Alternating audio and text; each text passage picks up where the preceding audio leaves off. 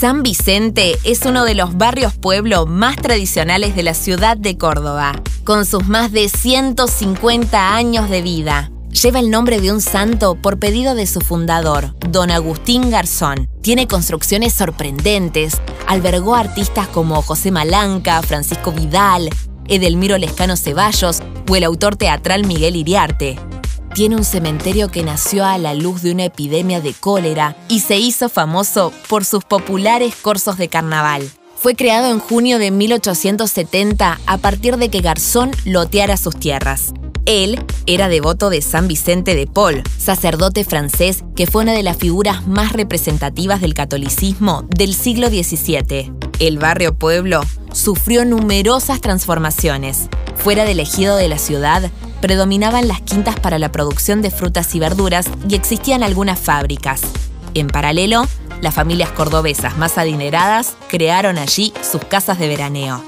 Pero más tarde fue el lugar en el que la clase obrera pudo tener su vivienda, su templo, su escuela y su casa de caridad.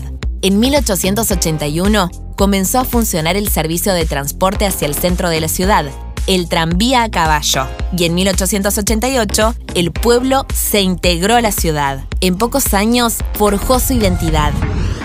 Desde 1985, las comparsas comenzaron a dar brillo y color a los carnavales y a reunir a los trabajadores en la Plaza Lavalle, entonces Gavier. Tiraban serpentinas, adornaban carrozas o disfrutaban de grupos de baile como Estrellas del Sur, Los Negros Candomberos o la Sociedad Coral Argentina.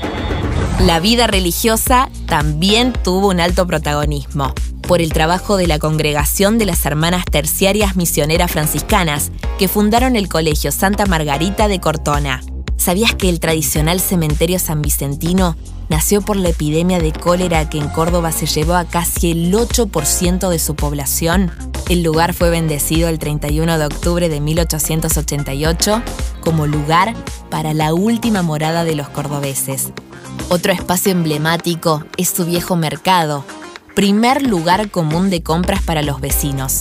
Construido en 1886 junto a la Plaza General Paz, la obra definitiva la inauguró en 1927 el intendente Emilio Olmos.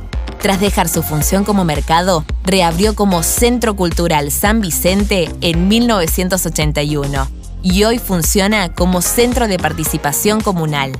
En la calle San Jerónimo al 3346 está la Casa Eiffel, otra joyita que fue traída desde Francia y construida sobre pilotes de hierro, con paredes de doble chapa de acero y vigas. La casa de dos plantas, una galería y un sistema particular de aireación y ventilación puede ser desarmada y vuelta a armar en otro lugar en una maravillosa obra de ingeniería.